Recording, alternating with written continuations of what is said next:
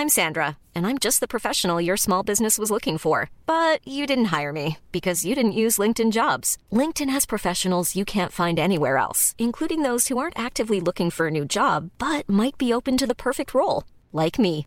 In a given month, over 70% of LinkedIn users don't visit other leading job sites. So if you're not looking on LinkedIn, you'll miss out on great candidates like Sandra. Start hiring professionals like a professional. Post your free job on linkedin.com/people today.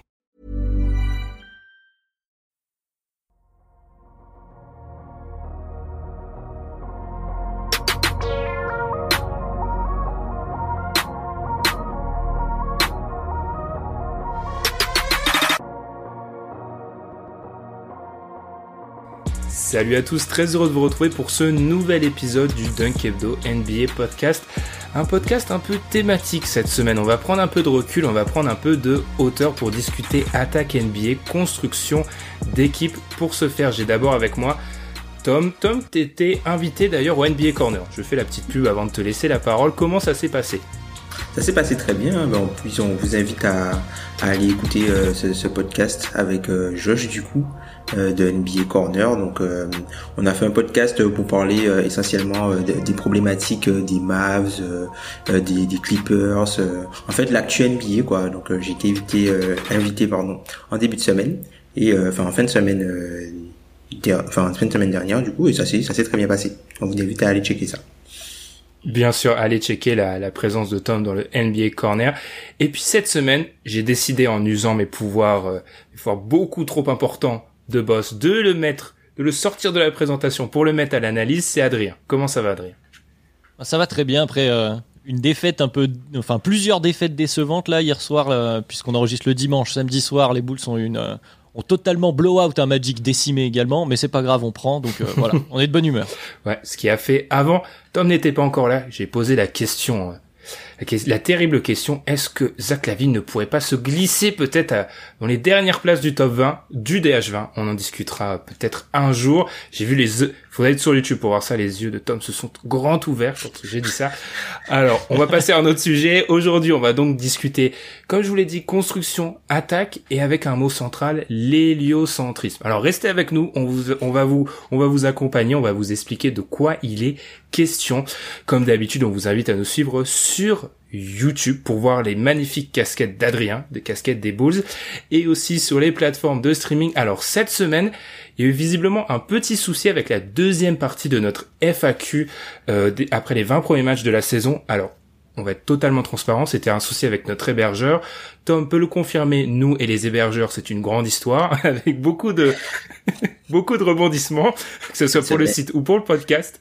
Cette semaine, oui, c'est ces dernières semaines, c'est assez sportif. Donc, euh, on sait pas trop ce qui s'est passé. Vous êtes, on vous remercie de nous avoir euh, transmis l'information. Pour ceux qui n'ont pas pu écouter cette deuxième partie, vous pouvez vous rendre sur le site dunkebdo.com. Vous trouverez le dernier podcast et un lien qui marche audio et vidéo. Et puis pour les autres, on va espérer surtout que ce nouveau podcast va bien fonctionner. Du coup, j'arrête de parler et on se retrouve pour discuter héliocentrisme ensemble.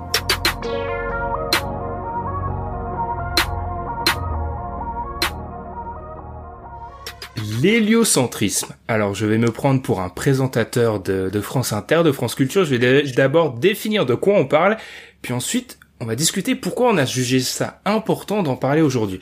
L'héliocentrisme est un modèle astronomique dans lequel les planètes tournent autour du Soleil au centre du système solaire.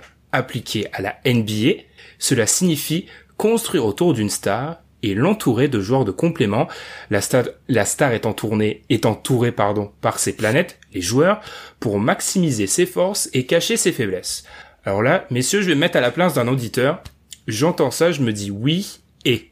C'est quoi la différence entre l'héliocentrisme, Tom, et la construction d'équipe comme on le fait depuis les débuts de la NBA, c'est-à-dire avoir une star et l'entourer?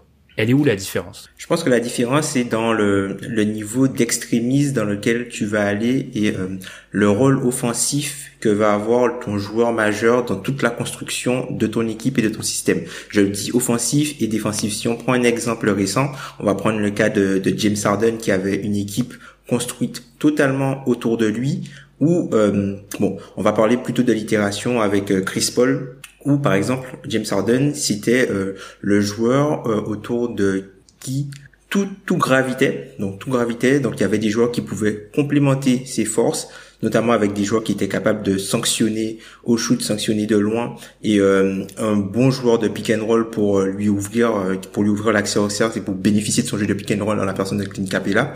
Et aussi défensivement, ils ont aussi opéré le changement de passer dans une défense en switch, puisque James Harden, c'est le seul système défensif dans lequel il était viable.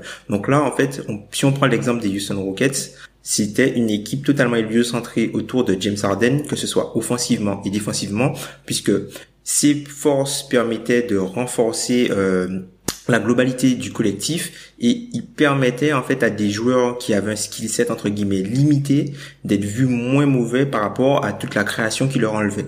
Donc c'est un joueur qui avait une énorme charge offensive à la création pour lui-même et qui avait aussi un énorme apport dans le jeu et la, la création pour les autres autour de lui.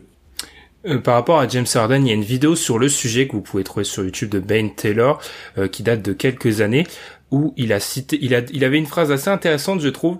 James Harden, en termes d'implication dans l'attaque, c'était le volume au scoring de Michael Jordan et le playmaking de Steve Nash. Alors, il, il, parle pas de, il ne parle pas ici de, de talent, mais bien de volume. Adrien, est-ce que tu es d'accord avec ce que a dit Tom et peut-être, alors on a parlé de James Harden, euh, des requêtes de James Harden, est-ce qu'il y a d'autres exemples peut-être pour un peu éclairer nos auditeurs sur cette, ce fameux héliocentrisme? Alors oui, bah d'accord, la définition, je pense qu'on est à peu près tous euh, tous d'accord. Après oui, des exemples, il y en a différents. Je pense qu'il y a différents types d'héliocentrisme. Celui-là, la maximisation d'un joueur tel euh, James Harden, qui vraiment s'occupe de tout, en tout cas sur le côté offensif, là, à ce niveau-là, où fait et le scoring et la création, puisqu'il est très présent, euh, comme tu le disais, avec des chiffres comparables à Steve Nash, qui était une forme d'héliocentrisme aussi en soi en 2007 à peu près avec avec les Suns, mais beaucoup plus sur la création pour les autres que pour le scoring. Harden, c'est les deux en même temps. Et on va retrouver ben, des joueurs comme ça. On va, on va, on va y revenir probablement, mais il y a des joueurs comme ça actuellement, des Luka Doncic, euh, des Trey Young, des Giannis d'une certaine, dans une certaine mesure. Un Westbrook, on pourra en parler. Euh, et après, il y a des héliocentrismes un peu plus euh, subtils, ou peut-être parce que là, on focalise beaucoup sur la création balle en main, mais il y a un cas très intéressant pour moi qui est celui de Steph Curry, qui dans les chiffres ne va pas forcément euh, dans les, statistiques brutes qui sont utilisées pour parler de cet héliocentrisme ne va pas forcément ressortir comme euh, bah, le joueur qui, qui, est tout le temps là dans la création et pourtant beaucoup de l'offense de, des stratégies offensives euh, des Warriors tourne autour de Curry mais en tant que joueur sans la balle c'est Draymond qui lui va s'occuper plutôt d'être le, le, le, ball handler dans, dans ce système-là. Et il va aussi se poser la question des intérieurs. Et ça, c'est très intéressant. Nicolas Jokic d'une certaine façon, Joel Embiid d'une autre. Euh, voilà, donc il y a plusieurs types d'héliocentrisme et même je, rajouterai en petit teasing euh, ce que j'aime appeler moi les, les Tatooines, c'est-à-dire les planètes à deux soleils. Euh, et je pense que c'est aussi une, une, variante de cet héliocentrisme qui est quelque chose qui existait, tu vois, on parlait de Steve Nash, qui existe depuis quelques années, on va dire depuis le début des années 90, surtout avec les Michael Jordan et les Magic, ça a commencé un peu comme ça, et qui est en expansion globale ces dernières années. Donc, euh, donc voilà, il y a, y a beaucoup, il y a plein de variantes maintenant en 2020-2021. Mmh. C'est vrai, il y a, il y a, y a un mot, il y a, y a un mot, il y a un nom de joueur que tu as cité. C'est vrai, c'est très intéressant, Adrien. Russell Westbrook. Si on prend toujours les catégories statistiques de Ben Taylor, selon lui, il avait une statistique qui était euh, l'offensive load, on va dire la la charge offensive, la contribution offensive. Russell, le plus haut niveau, c'est Russell Westbrook l'année après le départ de KD, qui était vraiment un homme orchestre. Donc voilà, je pense que les gens ont un peu compris l'idée, l'idée qui en sort, c'est vraiment un joueur qui a une vraiment à une contribution totalement disproportionnée dans l'attaque de son équipe. Parce que bien souvent on parle d'attaque et j'aime bien ce que tu as dit Adrien, c'est qu'en fait souvent quand on ce débat-là qui est assez récent aux États-Unis parce que c'est quelque chose qui qui s'est créé aller dans les années 2017-2018 parce que on a vu Westbrook euh, faire quelque chose qu'on pensait totalement euh, inimaginable.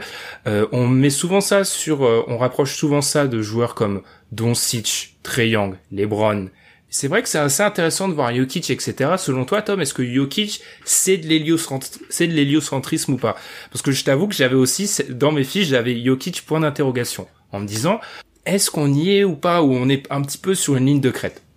Pour moi, pour moi, Nicolas Jokic, en tout cas cette saison, ça l'est, puisque quand tu prends la contribution et tu prends, si tu prends par exemple le, le usage offensif et tu prends l'assist usage et tu prends sa contribution euh, dans au niveau de, de l'assist percentage, c'est-à-dire le nombre de passes décisives que lui réalise par rapport au nombre de passes globales de l'équipe, pour moi, Nikola Jokic y est. Après, tu peux rajouter aussi, euh, faut compter aussi la partie turnover, toute la partie création, puisque même si c'est pas lui euh, le, premier initiateur dynamique, il y a tout le jeu passe par lui. Tu vois un peu même comme on peut même peut-être même rajouter Sabonis où euh, le système de jeu est un peu construit autour de lui et même si c'est pas de l'héliocentrisme euh, au sens joueur dynamique beaucoup de pick and roll. Ça, là où Denver, eux, ils vont plus jouer beaucoup de dribble and off, du coup, avec euh, Jokic un, peu en point center, qui va euh, lui euh, être l'homme orchestre. Et c'est bien le, ce que tu as fait, euh, ce que j'aime bien ce que tu as as rajouté du coup Adrien sur la partie des, des intérieurs et dans le dans un registre similaire à Steph Curry où on n'a pas les stats qui sont à l'appui par rapport à son milieu centrique notamment au niveau de la création, limite je pense qu'on pourrait même rajouter un joueur totalement opposé qui est Rudy Gobert qui Utah c'est une équipe qui joue énormément de pick and roll et Rudy Gobert figure toujours très haut au niveau des screen assists. Donc même si c'est pas de la une passe directe ou c'est pas euh, une passe décisive dans le box score, ben c'est quand même quelque quelque chose que lui génère en fait par sa pose d'écran et même si c'est pas de l'héliocentrisme au sens global parce qu'il n'y a pas vraiment de diffusion, c'est moi je trouve que c'est un peu un, certain un, apport indirect sur le jeu qui va certes bénéficier à quelqu'un d'autre, mais que lui a généré, un peu comme Steph Curry. Est-ce que là, Adrien, on mélange pas aussi, je vais me faire l'avocat du diable, est-ce qu'on mélange pas beaucoup de notions aussi? Parce que certes, alors, si je prends, si je continue l'exemple Rudy Gobert, alors certes, je comprends qu'en fait, il a dans la stratégie offensive, il est, il est totalement, euh, est totalement central parce que c'est une équipe qui tire beaucoup à trois points, qui va compter sur sa présence intérieure pour mettre le système en place aussi défensivement. Mais dans dans ce qu'on peut comprendre de la définition, je pense qu'il y a aussi l'idée que c'est quelqu'un qui va scorer beaucoup. Il y a la dimension diffusion, mais il y a la diffusion, il y a la, pardon, il y a la dimension pure scoring. Donc est-ce qu'il faut pas aussi limiter parfois la discussion? Sûrement un peu. Moi, je, je, pense un peu. Je vais aller un peu dans le sens. Le, seul dans l'histoire euh, des, des, gens qu'on a cités qui a eu, euh, qui est considéré comme euh, un, un, soleil dans cet héliocentrisme avec une contribution plus importante à l'assist qu'au scoring, c'est Steve Nash. Mm. Et il fait mm. figure d'exception parce que sinon, quand on parle de, de même Magic, pour le coup, même Magic euh, dans les fins des années 80, début 90, contribue plus par son scoring que par sa création, même si euh, c'est pratiquement du 50-50.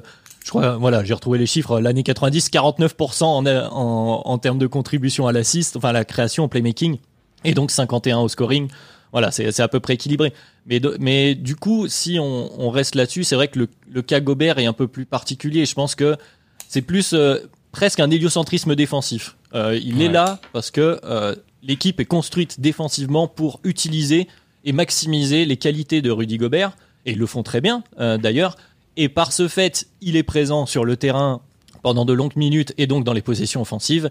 Et à partir de là, tu dois aussi utiliser ses forces et ses faiblesses. Mais là, on, a, on arrive à une construction d'effectifs qui est peut-être quelque chose de classique, j'allais dire. C'est-à-dire que bon, tu as des joueurs de basket dans ton équipe, ils sont sur le terrain, il faut quand même les maximiser pour, euh, pour que ton équipe joue le mieux possible. Ça reste quand même l'objectif. Mm, mm. Ouais, je suis assez d'accord. Quand on regarde un peu cet héliocentrisme, on a vraiment l'impression c'est d'abord une une idée offensive. C'est on est d'abord sur euh, une conception offensive. Alors, on va peut-être un peu avancer les gars. Pourquoi maintenant? Pourquoi? Parce que quand on regarde, euh, je voyais une stat intéressante. Alors oui, on va chercher très loin.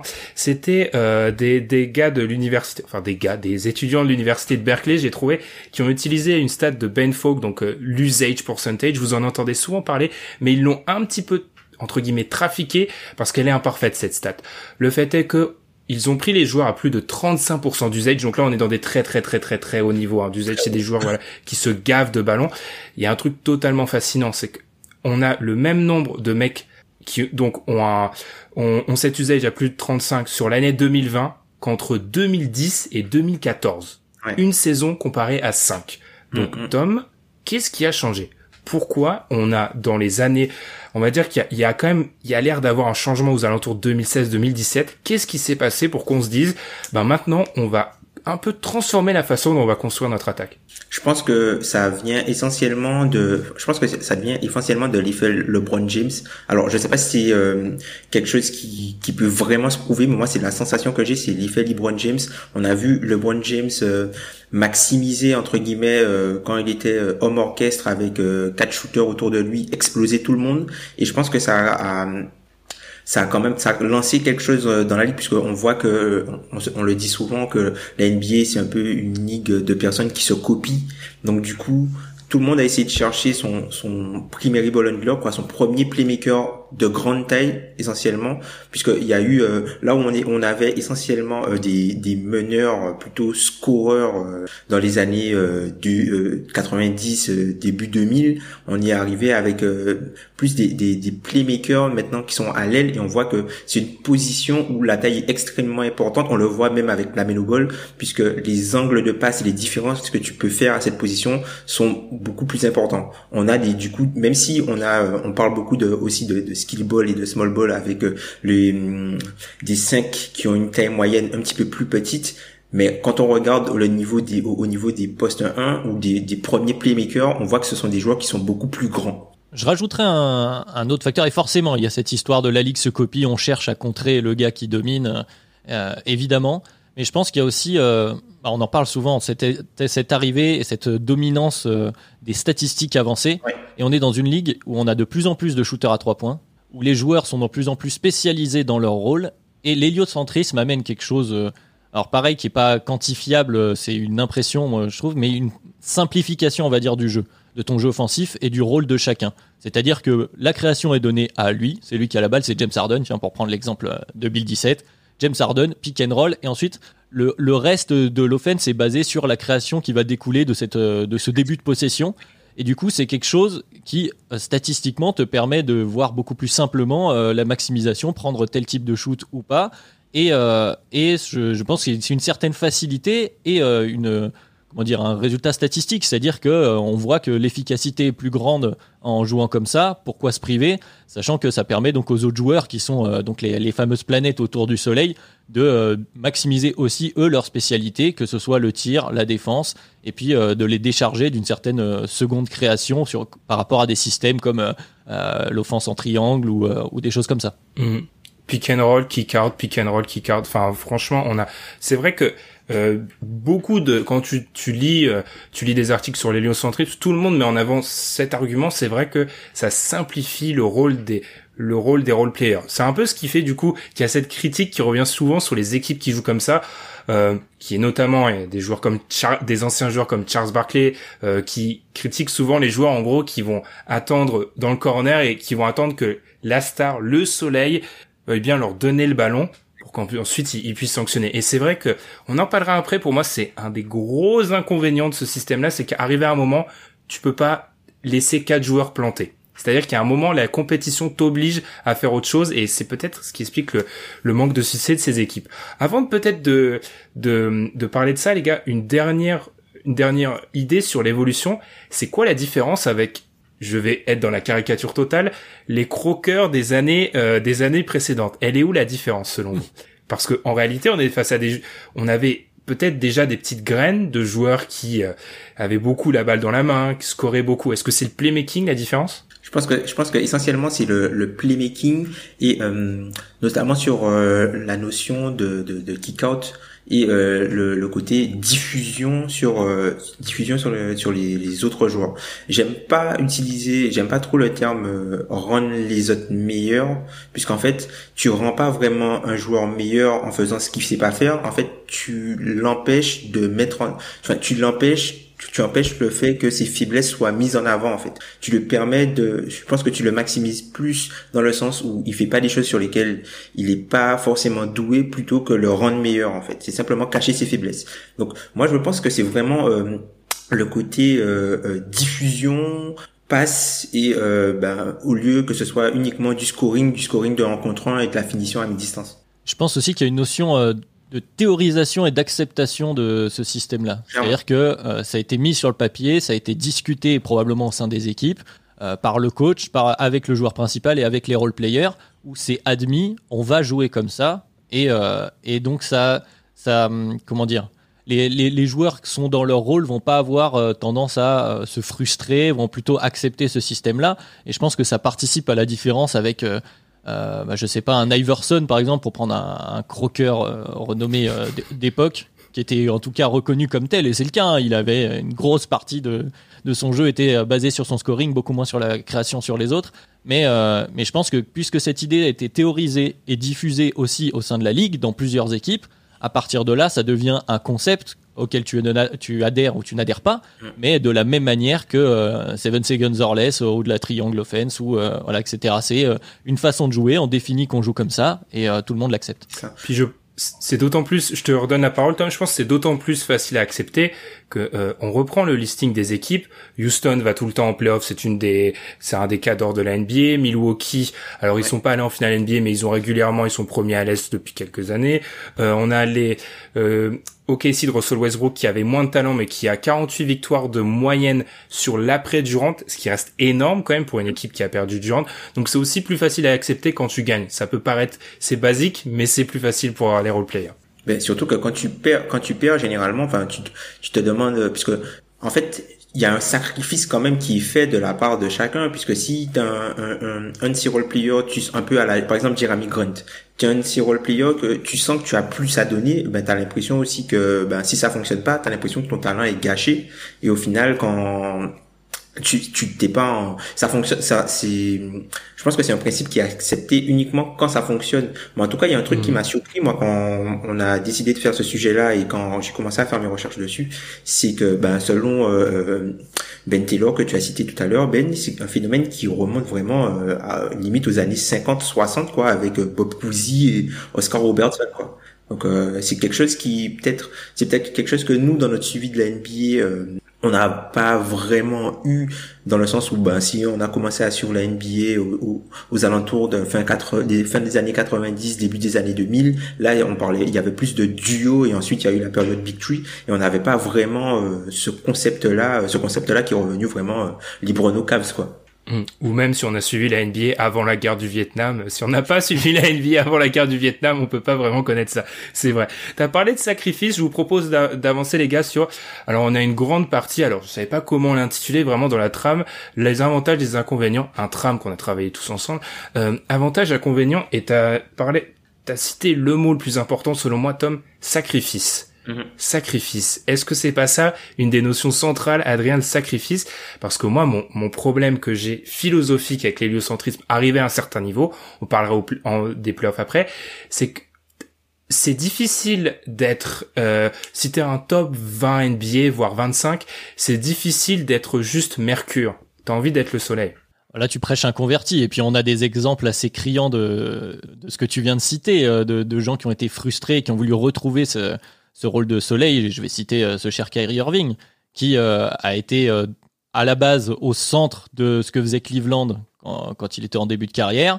LeBron arrive, il se retrouve éclipsé, si j'ose dire, par, par, LeBron, et ensuite souhaite retrouver un rôle de, de, de, comment dire de, au centre du, d'une offense avec plus ou moins de réussite évidemment. On, on sait ce qui s'est passé. Mais forcément la frustration se crée. Et puis il y a un autre facteur. Alors là ça va pas forcément plaire aux adeptes de euh, le basket est beau quand on gagne.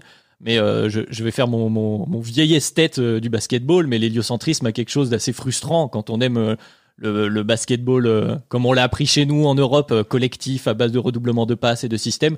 C'est quelque chose de très simpliste. Et effectivement bon, ça c'est le point de vue spectateur et aussi du point de vue joueur. C'est vrai que c'est compliqué et euh, ça fait partie de ses limites. Euh, tu parlais tout à l'heure, Tom, des, victoires en saison régulière.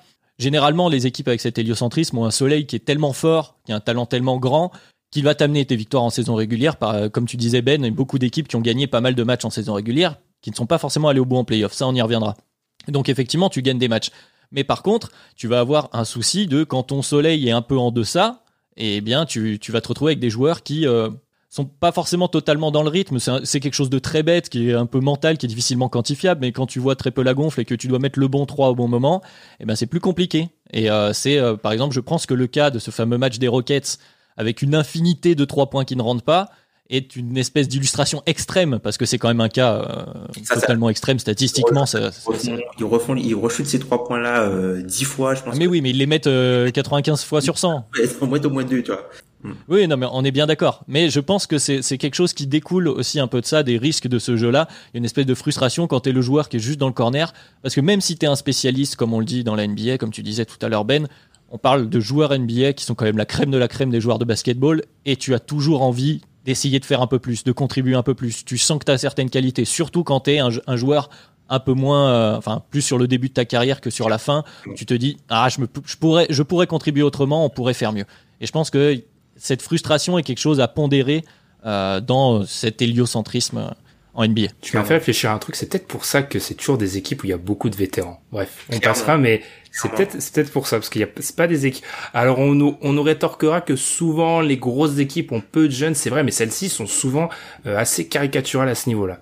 Très bien. Tom, qu'est-ce que qu'est-ce que t'as à dire? Parce qu'ensuite, je vais vous lancer sur une des grandes questions, c'est est-ce que est-ce que c'est pas devenu trop euh, trop démocratique? Trop démocratisé en fait tout simplement. Est-ce qu'il y a des équipes qui jouent pas, qui ont, ont pas joué? Parce que je pense aux Bucks par exemple, comme ça. Allez, allez on y va maintenant. est-ce que Tom, est-ce que certaines équipes ont pas adopté cette stratégie en se trompant? Moi, je pense clairement aux Bucks qui là où ils ont pu réussir en saison régulière, en fait, il y a il y a dans l'héliocentrisme de base, je pense que ça met tellement de pression sur ton joueur, ton porteur de balle pour faire des différences que Giannis n'était ni un shooter extérieur, ni un playmaker du niveau de Doncic, Harden, Young, LeBron, etc. Du coup, ça limite très vite ton équipe. Est-ce que tu penses pas que certaines équipes en ont adopté cette stratégie à tort?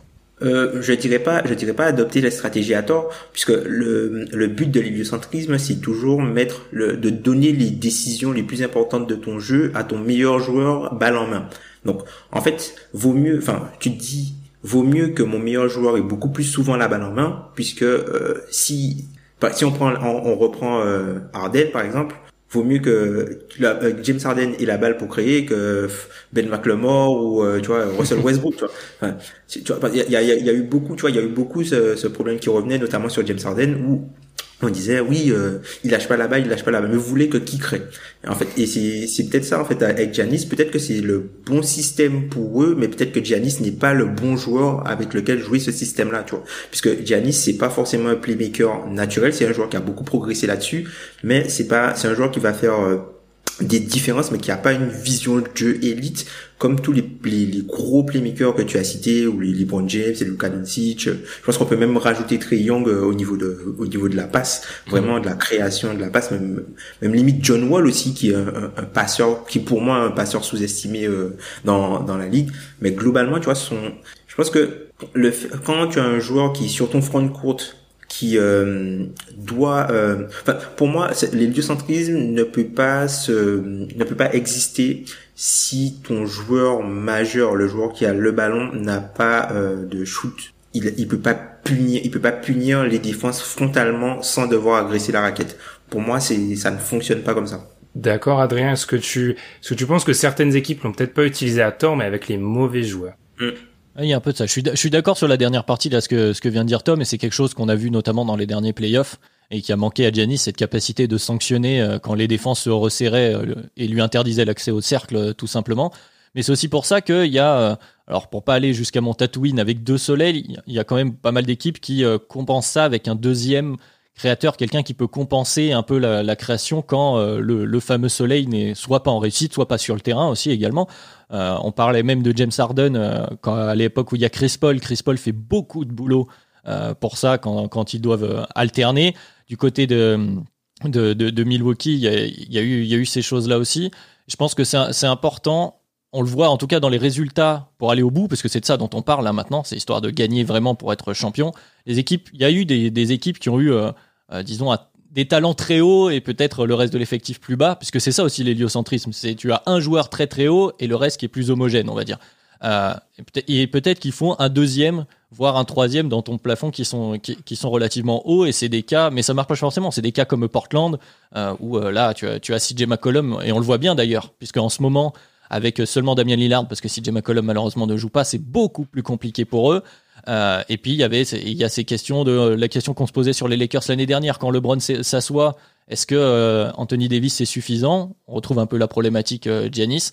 C'est des questions à se poser sur euh, effectivement les profils de joueurs, mais aussi peut-être ne pas exacerber l'héliocentrisme au point où quand ton soleil n'est soit pas là, soit pas en réussite, soit il y a l'équipe adverse trouve quelques solutions. Et il faut un peu plus d'alternance, et c'est aussi une des critiques qu'on peut émettre envers euh, ce jeu-là, c'est ce manque d'alternance euh, où euh, finalement les, les possessions se suivent et se répètent, et finalement ça, ça marche tant mieux, ça marche pas tant pis, et en plus en termes de spectacle, c'est plus ou moins intéressant. Mmh. Ça, me, ça me fait. Alors le Super Bowl est dans quelques heures, ça me fait vraiment penser parce qu'on est dans les sports américains, donc on, le parallèle est possible. Il y a, il y a vraiment toute cette idée autour du football américain qui a pris un peu au même moment, c'est vraiment l'idée de je mets le ballon dans mes, la main de mes meilleurs joueurs parce que c'est eux qui vont faire la différence en fait. J'arrête de donner le ballon ou de faire des systèmes et c'est marrant comment les les critiques sont un peu les mêmes où certains disent non mais c'est un jeu d'universitaire ou de lycéen, c'est n'importe quoi de jouer comme ça et où en fait bah, en fait, il y a des équipes qui gagnent, qui jouent comme ça. Euh, certaines équipes, même les équipes les plus talentueuses, vont sans doute bah vont adopter ce style de jeu-là parce que logiquement, en fait, tout bêtement, oui, mettre la balle dans les mains de tes meilleurs joueurs, ça paraît être la, la meilleure la meilleure chose à faire. Mais est-ce qu'il n'y a pas déjà, les gars, une évolution? Parce que depuis le début de l'émission, on donne quoi comme exemple? Harden, Houston, Harden et Nets. Westbrook, Oklahoma City. Westbrook a depuis joué à Houston avec James Harden. Il est maintenant à Washington avec Bradley Beal. Giannis, on lui a ramené Drew Holiday. Alors certes, c'est pas, c'est pas Steve Nash dont on parlait, mais il y a Drew Holiday. LeBron Pelinka semble décider à toujours lui mettre un meneur. Tom, est-ce que déjà il n'y a pas eu une mini évolution en se disant non, par contre donner que un ball handler, c'est pas possible, un porteur, c'est pas possible. Hum. Bah oui, puisque ça met ça met énormément de pression pour sur le joueur et puis c'est un peu euh, c'est un peu le, le, le, jeu un jeu de domino en fait puisque à partir du moment où le niveau le niveau de ton joueur principal descend un petit peu, ben vu que les qualités de tes autres joueurs sont bonifié et nourri par les forces de ton joueur majeur, ce qui se passe, c'est qu'en fait, si ton joueur majeur, ben, il est affaibli, ben, typiquement, tout ton jeu est affaibli. On, le, voit, par exemple, à, Dallas cette, sur le début de saison. Même si Yuka Doncic, il fait d'énormes statistiques, ben, clairement, c'est quelqu'un qui a commencé la saison, il n'était pas, pas très en forme, et ça se ressent ça se ressent clairement et je pense que aussi les joueurs quand si quand, quand tu as une telle quand tu as une, une telle importance dans le système de ton équipe, ce qui se passe, c'est que les joueurs aussi qui sont autour de toi, ils, ils attendent de toi que tu sois au maximum tout le temps parce que eux, tu leur demandes d'être au maximum tout le temps. Et ce qui se passe, c'est que si toi, tu fais pas ta part du boulot, ben eux, ben peut-être qu'ils vont ils vont se dire ben ouais mais lui euh, tu vois il fait rien moi j'ai si, si je dépends de lui pour produire il me nourrit pas correctement et ben du coup euh, ça peut je pense que ça peut créer des problèmes et ça peut créer des tensions euh, peut-être inutiles puisque euh, dans il y a des joueurs qui sont vraiment qui, sont vraiment trop dépendants de la production d'un seul joueur et, et, je pense que ça crée des problèmes humains qui après génèrent des problèmes de basket en fait sur le terrain.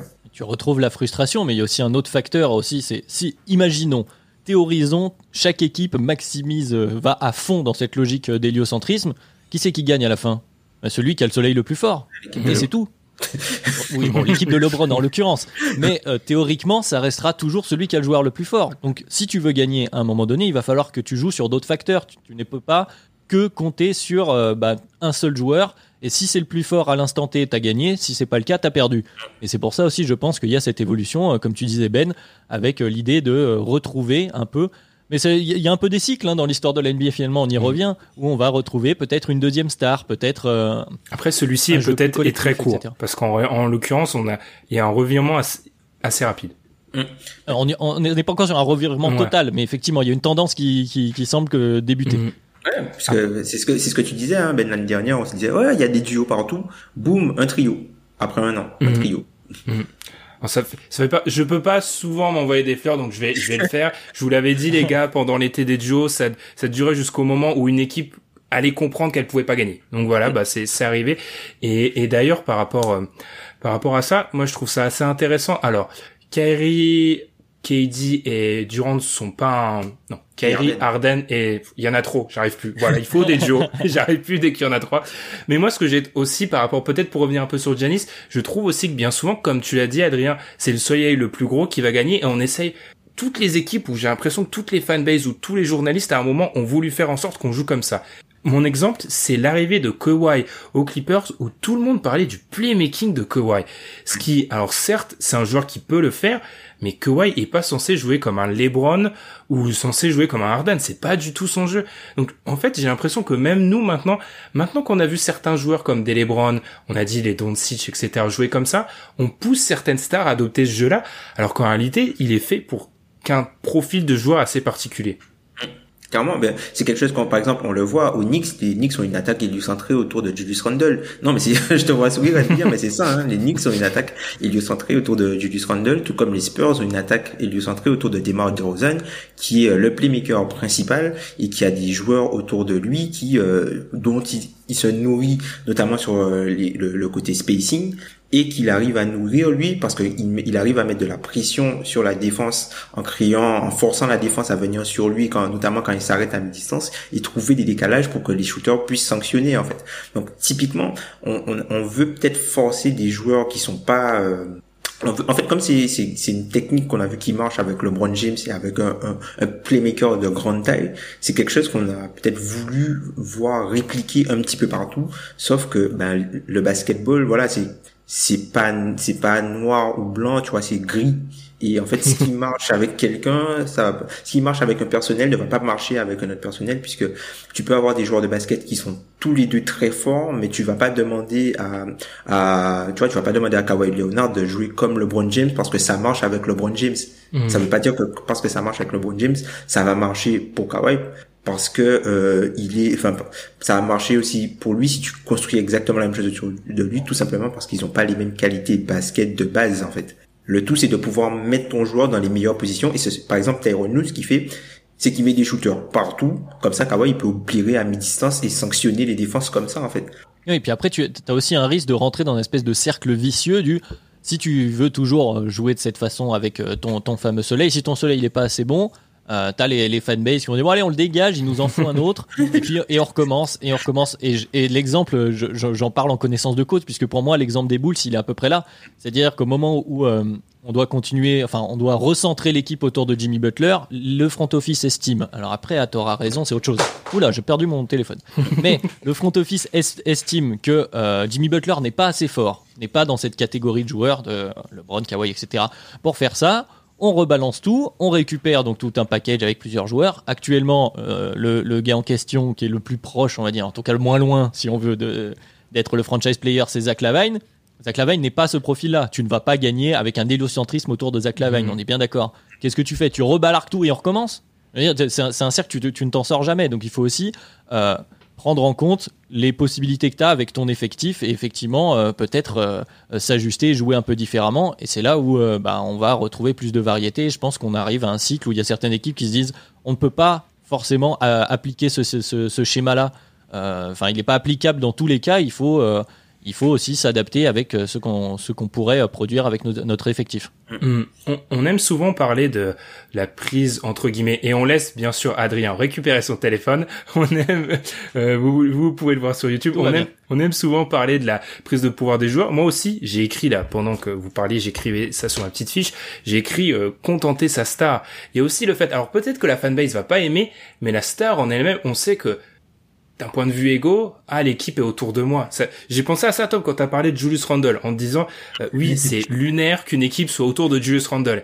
Mais pour Julius Randle, quand on sait que le mouvement des stars est tellement accéléré, bah ça peut être bien pour lui de se dire ouais mais l'équipe elle est autour de moi. Alors les résultats ne sont peut-être pas euh, glorieux, mais en tout cas euh, c'est le cas. Alors il y a un truc en filigrane les gars qu'on n'ose pas vraiment dire depuis le début, mais on a voilà on, on le glisse un petit peu en playoff en playoff ça. Alors quand j'ai lancé le mot playoff, j'ai vu euh, Tom faire un peu la moue et Adrien s'écarter du micro. Donc je sais pas ce que ça veut dire vraiment. Ça veut, ça veut dire que pour moi les, faits parlent d'eux-mêmes. C'est-à-dire qu'une équipe euh, en maximisant l'héliocentrisme ne gagne pas et n'a pas gagné. Même des équipes qui auraient une seule star qui, euh, sortirait du lot, on peut penser à Dallas avec Dirk Nowitzki, faisaient peser une grosse partie de leur playmaking sur, sur Jet Terry. Euh, et euh, le, le, le, même LeBron, les Cavs 2009, c'est le, comment dire l'absolu LeBron euh, Soleil. bon, ça échoue pas très très loin, mais ça échoue quand même. Et, et je pense que pour ça, enfin que les playoffs montrent, les résultats des playoffs montrent qu'il y a une limite. Après, enfin il y a des limites. Après, quelles sont-elles? Il y a plusieurs choses à dire. Je pense qu'on en, on en a évoqué certaines, notamment le manque de variété dans, le jeu, c'est-à-dire que puisque tu répètes tout au niveau de ta star et que les playoffs sont des séries de plusieurs matchs avec euh, séances vidéo au milieu, adaptation, etc., tu te retrouves assez limité. Et puis, euh, ce dont on parlait avec euh, les fameux, le fameux match des Rockets qui, ne plantent pas, tes seconds joueurs, parce que les séries de playoffs, c'est parfois un autre joueur qui explose et qui fait basculer une série. On, coucou à Miami l'année dernière, qui, qui, ont eu ces joueurs qui ont explosé de partout, et, on embrasse Alan qui a beaucoup aimé sa série face au Hit. Et, mais voilà, et c'est des, des choses qu'on voit moins, je pense, dans des équipes héliocentrées, ou en tout cas, tu ne, tu ne t'offres pas le plus de chances pour que euh, ces facteurs-là rentrent en compte sur une série, et ça finit par, tu finis par trouver ta limite, sauf si vraiment ton soleil est énorme, et ça pourrait arriver théoriquement. LeBron James est presque capable de faire ça, mais qui à part LeBron James? Mm, mm. Et souvent, quand LeBron c'est la règle, la règle est pas bonne. Après, je vais lancer Tom sur peut-être un contre-exemple. Alors, on en parle souvent de ces Rockets, mais dans un monde, euh, enfin, la série là, les Rockets sont peut-être ce titre-là en étant héliocentré, ou en tout cas. Après, on pourra me dire que en playoff, est-ce qu'ils y sont vraiment avec Chris Paul? Voilà. Mm. Ouais, c'est vrai, ils ont Chris Paul aussi, c'est vrai, ils ont Chris Paul. Euh, Mais après, ce que ça, ça pose comme problème, c'est qu'en playoff, il y a des, il y a des types de shoots qui, qui changent. Moi, je trouve qu'en playoff, les, les, une partie de shoot que tu avais peut-être en, saison régulière où tu arrivais à obtenir des catch and shoot ou des, spot up, ben ça revient, ça devient du pull up, du pull up en fait. Et en fait, ces shoots là, c'est à ton meilleur joueur de les prendre. Et là où, où va se faire la bascule, c'est le niveau euh, global de ton meilleur joueur quoi qu'il arrive en fait. Puisque même si tu as de bons role au bout d'un moment, il y a certains shoots qui pourront pas avoir puisqu'ils seront neutralisés. On l'a vu par exemple on l'a vu, Boston, euh, Boston face à Toronto, le box and one sur, sur Kemba Walker, boum, ça les a forcés à trouver d'autres solutions pour se réajuster, pour se, pour se réajuster, sachant que voilà, Kemba Walker, c'est pas un joueur euh, héliocentré, mais c'est un joueur qui est important pour les joueurs qui sont différents de Jalen Brown et Jason Tatum dans le 5, tu vois puisque eux, ils peuvent se suffire à eux-mêmes, mais les autres ont besoin du playmaking d'un joueur comme Kemba Walker pour pouvoir s'exprimer, pour pouvoir et on a vu ce que ça, on a vu ce qui s'est passé. Kemba Walker est devenu un joueur, il y a des joueurs qui sont sortis de la série, clairement. Mhm. Typiquement, je pense que ça se joue vraiment au niveau de ton meilleur joueur, puisque dans la répartition, moi je me dis que en fait, quand tu commences un match, c'est comme c'est comme s'il y, a une recette, tu vois, t'as as tous tes ingrédients et t'as genre t'as tant de pull-up, tant de spot-up, tant de catch and shoot, tant de dunk, tant de layup en fait qu'on va qui sont à ta disposition pour composer ta recette. Mais au bout d'un moment, ce qui se passe, c'est que au fur et à mesure où tu arrives et quand tu vas arriver d'ailleurs au niveau des playoffs, ben on va t'enlever, on va t'enlever du, on va t'enlever du layup, on va t'enlever du catch and shoot à trois points ou du spot up et ça va être remplacé par allez du flotteur par-ci, du pull-up à mi-distance et du pull-up à trois points. Et en fait, il faut que tu aies des joueurs qui soient capables pour survivre offensivement et que ton système tienne toujours la route de répondre à, de, réussir à faire le bon plat qu'il faut avec les ingrédients qui ont changé qui sont devenus beaucoup plus difficiles à cuisiner, pour faire l'analogie. On revient à la question de la spécialisation, puisque l'héliocentrisme, c'est aussi la maximisation de tes spécialistes, comme tu dis Tom, c'est-à-dire que tes ingrédients, c'est aussi, bon bah, t'as un joueur, il est spécialisé dans, lui, il met ses trois points en catch and shoot, et il ne fait que ça, et il fait des répétitions tout au long de la saison, il n'a fait que ça. Arrive en playoff, si tu lui demandes, même si c'était potentiellement dans ses capacités de prendre un pull-up après un dribble ou euh, des choses comme ça. Il n'y a pas de répétition, donc du coup, arriver à changer euh, sa spécialisation à ce moment-là, c'est trop tard et ça ne fonctionne mhm. pas, c'est beaucoup plus compliqué. Là où si tu as un système un peu moins extrême, parce qu'on est quand même toujours en NBA de manière globale sur des systèmes où c'est quand même les stars principales qui euh, phagocytent la grande partie du jeu offensif, mais où tu as des joueurs qui ont quand même eu plus de répétitions dans la saison et sont capables un peu de, de créer des, des recettes avec différentes épices eh bien, euh, eh bien forcément, ça, ça, ça, t'apporte euh, une capacité d'adaptation qui est plus compliquée que, que, lorsque tu es dans un système totalement euh, caricatural. Après, moi, là où je suis pas, là où je suis pas trop d'accord, c'est qu'en fait, moi, je me, dis que, c'est un peu comme nous quand on fait des podcasts, ce que tu vois, c'est que la partie au-dessus de l'iceberg, en fait. C'est, tu, c'est pas parce qu'un joueur, on lui demande de faire ça, un match qui sait faire que ça. Et, et je pense que, tu vois, le, le côté héliocentrisme, on l'a dit, ça peut créer une certaine frustration parce que des fois, tu as des joueurs qui pensent qu'ils ont beaucoup plus à offrir à l'équipe et à partir du moment où, du moment où ça marche, ça marche pas, ça, ça peut un peu péter. Et je me dis que certes, tu vois par exemple, euh, d'ailleurs c'est Gilbert Tardenas qui en parlait dans, son podcast, qui disait que euh, en finale, euh, Rondo qui était plus un meneur playmaker, qui est devenu scoreur en playoff. En playoff, c'est devenu un meneur scoreur puisque LeBron s'occupait du, playmaking, il est devenu score. Donc lui, il a changé un peu son jeu pour faire ce que ce dont l'équipe avait besoin, puisque lui, ce qu'il apportait en, en temps de base, il y a quelqu'un qui était là pour le faire et la personne le faisait mieux que lui. Donc du coup, il a changé une facette de son jeu pour s'adapter à ce que veut son équipe. Mais ça, tu peux le faire uniquement si tu as une palette différente, tu as plusieurs jeux à jouer quoi. Et je me dis que ce pourquoi euh, on, te prend dans un système héliocentré, ben ça peut-être vocation à changer de temps en temps par rapport à un moment.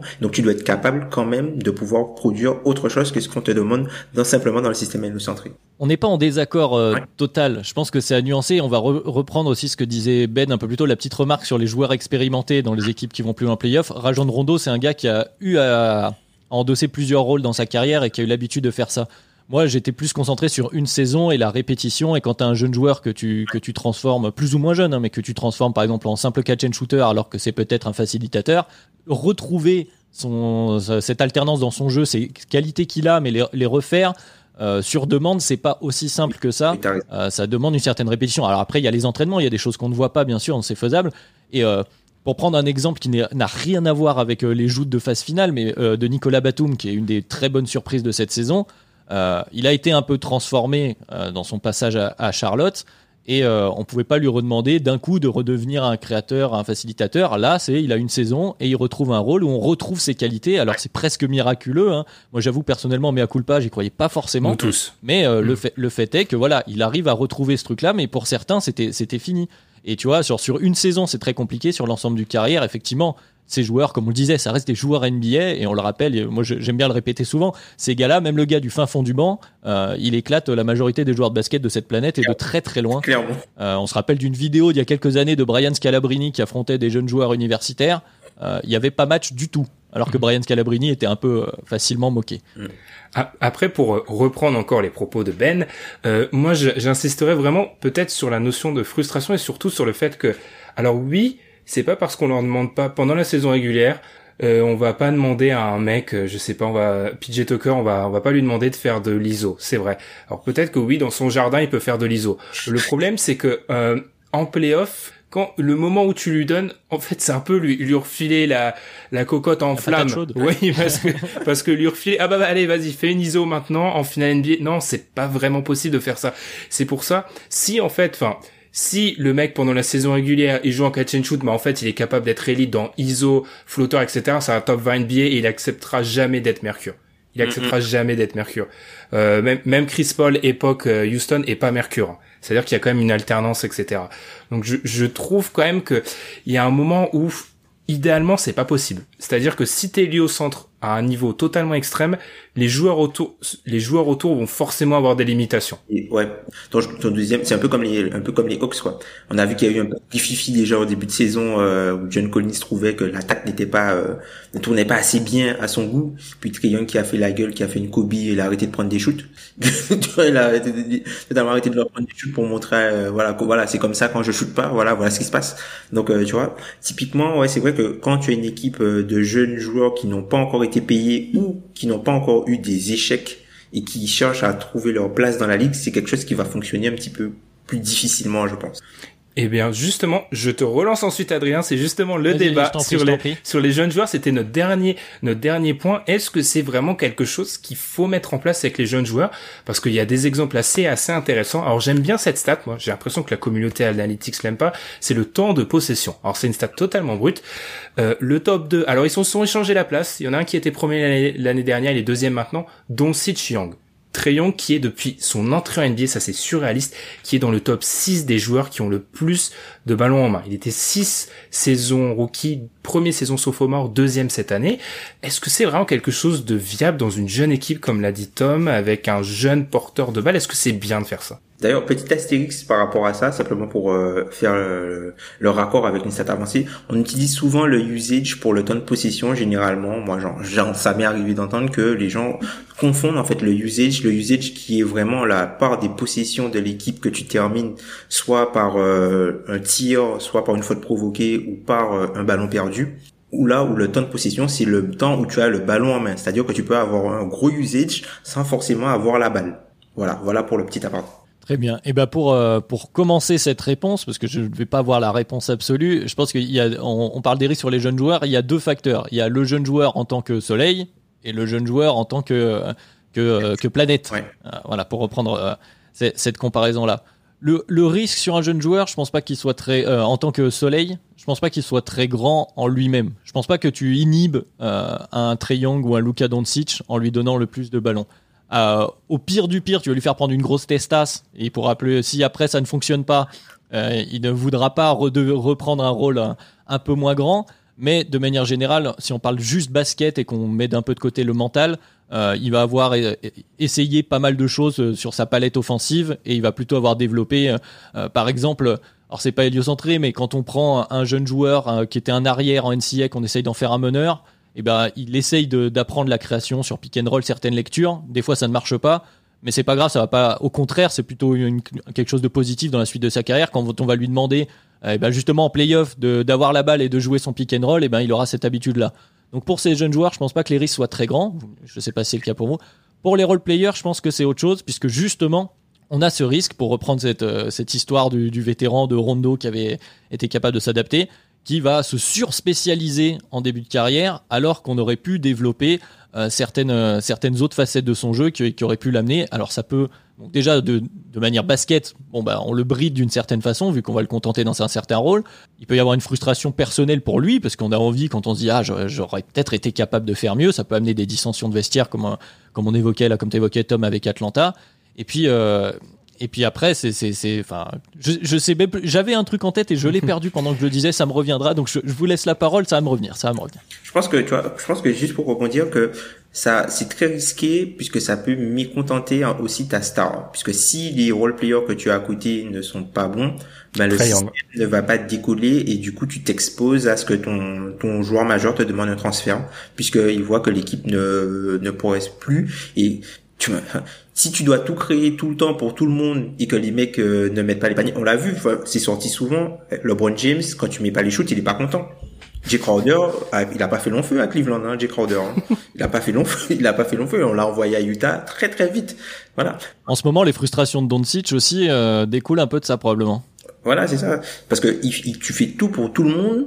Entre guillemets, tu, tu, parce que toi aussi, quand, par exemple, quand tu, quand tu dois être le porteur de balle principal, ben, statistiques en pâtissent, certes, tu fais du volume, mais tes statistiques en termes de réussite en puisque tu prends des shoots difficiles, tu vois, quand le, tu vois le pourcentage, euh, le pourcentage au shoot de Luka Doncic, le pourcentage à 3 points de Luka Doncic, tu vois, il est aux, alentours de 30% après avoir très mal commencé, mais c'est quelqu'un qui prend essentiellement des shoots à partir de son dribble. Et il a, il a quasiment pas de position facile où quelqu'un le décale pour un catch, un catch and shoot, par exemple, dans, le coin. Et c'est ce que, ce qu'on expliquait aussi en début de saison euh, par rapport à Trey Young. C'est même si c'est quelqu'un qui domine énormément la balle, Trey Young était l'un dernier, l'un des meilleurs joueurs de la ligue sur le catch and shoot à 3 points. Mais comme il a tout le temps là-bas, il n'a pas l'occasion d'en faire et du coup, ben, il l'empathie globalement. Et c'est vrai que ça, ça peut aussi poser des problèmes. Et du coup, dans le, le côté euh, comment euh, euh, rendre content et contenter ton, ton joueur héliocentré, ben, il te faut aussi des role players de bonne qualité. Et malheureusement, ça crée du coup une surenchère sur les rôles, les, bons role players entre guillemets, le, le, morphotype Robert Covington. Ça crée une surenchère sur ce, ce type de role player là qui sont les joueurs pour moi qui ont le plus de variance en fait puisque quand tu prends la, la partie euh, si tu perds 3% euh, à 3 points c'est totalement différent d'une saison à l'autre tu vois si tu perds un peu de 3 points ou un peu de défense ben le ben, la façon dont on réagissait à toi va être totalement différente on peut le voir par exemple avec Dorian Finney-Smith cette année mm. Et j'ai retrouvé du coup, euh, grâce à ah. toi, euh, là où je voulais en venir, c'est qu'effectivement il y a un risque de cercle vicieux. C'est ce que tu disais là, où genre le franchise player, enfin le soleil, euh, va dépendre de, des autres. Si les autres sont pas dedans, il va peut-être forcer un peu plus. Lui aussi, ça va baisser ses stats. Les autres voient moins la gonfle. Mm. Ça va aussi les embêter. est un espèce de cercle vicieux comme ça. Quand ça ne fonctionne pas, euh, les joueurs vétérans, voire peut-être plus de recul parce qu'ils en ont revu d'autres pour accepter ce genre de choses. Pour une équipe jeune, tu vas se retrouver. Le, le cas Atlanta est assez intéressant là-dessus euh, d'ailleurs sur une espèce de frustration générale. Alors après, ils peuvent en discuter dans le vestiaire, etc. Mais c'est à faire attention avec des jeunes joueurs qui sortent de NCA, où souvent, on le rappelle, les jeunes joueurs qui arrivent en NBA, même pour être des role players, étaient parmi euh, les joueurs principaux. Alors sauf cas un peu euh, euh, un peu euh, comment dire particulier avec euh, Calipari ou d'autres coachs comme ça, mais la plupart du temps c'était des joueurs qui étaient les top joueurs de leur équipe depuis qu'ils ont 12 ans. Mmh. Et là d'un coup tu te retrouves à être le, le joueur qui dépend, qui doit dépendre de la création de, de X ou Y. Et effectivement c'est une frustration qui peut être assez conséquente. Après je reste mesuré sur les effets néfastes. Moi, quand je vois les Hawks, je remarque que Triangle, en fait, alors certes, il a eu, il a fait sa Kobe, comme a dit Tom, mais Triangle, il a jamais appris à jouer sans le ballon. Enfin, s'il est trop fort catch and shoot, mais il sait En fait, c'est même pas. Je sais, au sein de l'équipe de Nkebdo, on pense que j'ai, je déteste Triangle, je déteste pas Triangle. Je vois des limitations qui, en fait, trop claires. Mais bref, c'est pas le, débat aujourd'hui. Mais Triangle. Quoi? Pardon? Ils arrivent en playoff. Oui. oui. Ouais, oui, ça. Et puis, puis à ce moment-là, on le critiquera les mêmes qui auront dit à Triangle, voilà, alors qu'il est à 33% à 3 points parfois. Bref. Alors, euh, par rapport à Triangle, en fait, c'est même pas, là, c'est même pas par rapport à lui, c'est qu'en fait, de 1, il a pas appris à jouer sans ballon, et de 2, les joueurs autour de lui ne savent pas quoi faire quand c'est pas lui qui dirige l'attaque. Oui. C'est une catastrophe. Enfin, donc moi, je reste sur les jeunes, pour reprendre un peu ce que t'as dit, Adrien, sur les jeunes soleils, en fait, moi, c'est totalement impossible à prévoir, mais moi, il faudrait limite que tu sois sûr qu'à Doncic que oui, il pourra être un soleil quand euh, on sera en playoff et dans des grands moments. Ça, ça, Doncic, enfin, je serais quand même surpris qu'il soit pas en capacité de faire ça. Je suis pas sûr que Trey Young puisse faire ça. Et en fait, du coup, ça peut totalement chambouler ma construction d'équipe. Après, ça, on est sûr de personne, bien évidemment, mais je pense que ça peut être dangereux. Mm. Tu as soulevé un point important qui est pas forcément euh, uniquement pour les jeunes joueurs, mais que tu disais qu'ils ne savent pas quoi faire quand c'est pas euh, le soleil qui est à la création. Et ça, effectivement, c'est une limite peut-être qu'on n'avait pas donnée à l'héliocentrisme, mais qui peut arriver, c'est que quand ton soleil s'assoit, il faut qu'il y ait quelque parfois que tu aies aussi un autre role player dans ce style qui va avoir ce style de création sur certains points pour ne pas que le reste de ton effectif soit perdu et c'est peut-être un des problèmes de Dallas cette année qui a laissé partir euh, notamment à JJ Barea euh, je, je, je, pense euh, il y a JJ Barria mais aussi d'autres joueurs hein, bien sûr mais dans ce style là où il te, même il te font John White qui est un peu dans le même style euh, euh, playmaker de grande taille plutôt plutôt de grande taille. Ouais. Voilà. Mais euh, pour ne pas parce que sinon ton effectif peut vite se retrouver perdu quand il quand il n'a plus son son soleil son créateur principal. C'est aussi quelque chose auquel il faut faire attention c'est peut-être pour ça qu'on voit, moi j'insiste vraiment, mais cette notion de deuxième porteur de balle qui est peut-être pas une foudre de guerre, hein, mais des Schroeder, des... alors l'idée qui est bien meilleure que Schroeder, on voit vraiment il y a cette volonté de se dire c'est pas viable de, de faire en sorte que ce joueur-là ait tout le temps la balle parce que déjà oui on va se faire tordre, enfin c'est un peu comme les moments, ces moments où certaines des stars héliocentrées avaient des, euh, des plus-minus totalement surréalistes. Bah oui, parce qu'ils étaient remplacés par euh, Edmond Sumner. Donc forcément, il y a des moments où il arrive des bricoles. donc, euh, donc voilà. Donc c'est, c'est ça qu'il faut un petit peu mettre, remettre en perspective. Bah messieurs, je pense que à part si quelqu'un a un truc vital à dire, je pense qu'on a un peu fait le tour de, de cette question sur les Pas vital, un peu, un, juste un petit truc sur cette, juste sur cette question-là du deuxième créateur. Il y a une question aussi qui se pose, mais on va pas le temps d'y répondre parce que c'est une large question de euh, justement avoir ce même profil pour jouer tout le temps de la même façon ou de l'alternance en plus. Effectivement, c'est une question qui se pose. Est-ce que tu dois remplacer les, mêmes pièces par les mêmes pièces ou peut-être pouvoir proposer autre chose? C'était aussi une question qui se posait du côté des Lakers. Hum. Et puis on a parlé de la charge. On a parlé de la charge euh, globale du joueur. Ben ça leur met une, il y a une pression entre guillemets euh, globale sur ce joueur-là qui fait que au bout d'un moment, si tu si tu joues, tu fais par exemple quatre saisons d'héliocentrisme tu gagnes pas, tu termines au premier tour, t'en as marre. Puisque toute la charge, puisque, enfin, t'es pas soulagé, en fait. T'es pas soulagé, tu dois reprendre à chaque fois les mêmes choses pour les mêmes joueurs, ben, au bout d'un moment, t'en as marre et tu, tu, t'en peux plus, tu vois. Tu vas signer au minimum aux Warriors. Voilà, ce sera le mot de, oui, ce sera, ce sera le mot de la fin. Puis, alors, peut-être qu'on refera ce podcast-là dans quelques années parce que c'est un débat intéressant, mais il y a, je, selon moi, le vrai problème du débat, c'est que de base, on a eu une NBA, une NBA un peu sclérosée avec Warriors, Rockets, Cavs, qui font que on n'a pas eu beaucoup d'exemples d'équipes parfois qui ont tenté des choses. Donc à voir. En tout cas, c'était c'était un plaisir de faire ce débat-là. Et c'est surtout, je l'ai dit sur Twitter, c'était un vrai plaisir, les gars, de se dire qu'on a vraiment, on a la possibilité de maintenant de faire des débats sur les sujets qu'on veut, qu'on ne se limite pas. Et d'ailleurs, à ce sujet-là, je, je les avais pas prévenus. Je vais leur poser une petite question. Selon vous, les gars, depuis juillet. Donc là, on a changé d'hébergeur en juillet, voilà, pour vous donner les, pour vous donner l'inside. Selon vous, si on retire les previews qui marchent tout le temps bien et le DH20 parce que c'est un épisode un peu particulier, quel est l'épisode qui a le mieux marché selon vous? Depuis juillet? Depuis juillet. Alors, on n'a pas les stats, c'est dur. Moi, je vais dire un que j'ai beaucoup aimé, je sais pas s'il a bien marché, mais c'est petit versus gros marché. J'ai bien aimé, c'était. Ouais, moi je pense que soit et je, pense que c'est soit ça, soit euh, euh, les, les, jeunes joueurs, puisque c'est quelque chose dont on parle très peu et qui le côté pépite. Et puis c'était, je pense, au moment peut-être euh, un petit peu après la draft, puisque la draft était un peu décalée. Peut-être que ça, ça, ça peut-être. Oui, puis il y a la starification d'Alan Guillou qui, qui, qui amène, des, qui amène des gens.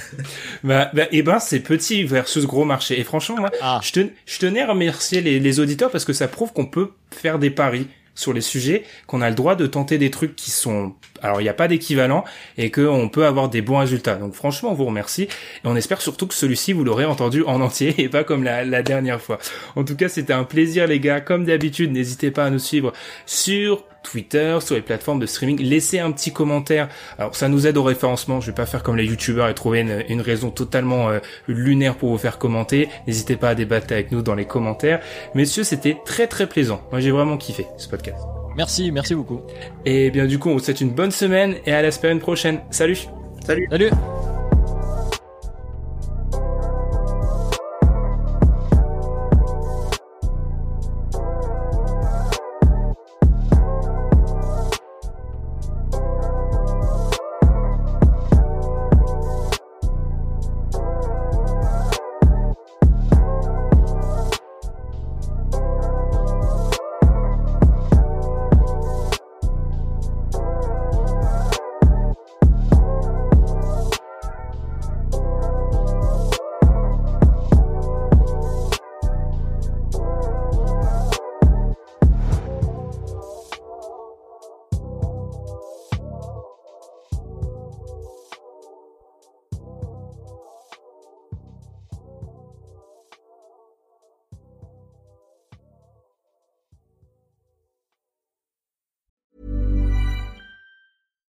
Deserves the best, and there's no better place to shop for Mother's Day than Whole Foods Market. They're your destination for unbeatable savings, from premium gifts to show-stopping flowers and irresistible desserts. Start by saving 33% with Prime on all body care and candles. Then get a 15-stem bunch of tulips for just $9.99 each with Prime. Round out Mom's menu with festive rosé, irresistible berry chantilly cake, and more special treats. Come celebrate Mother's Day at Whole Foods Market.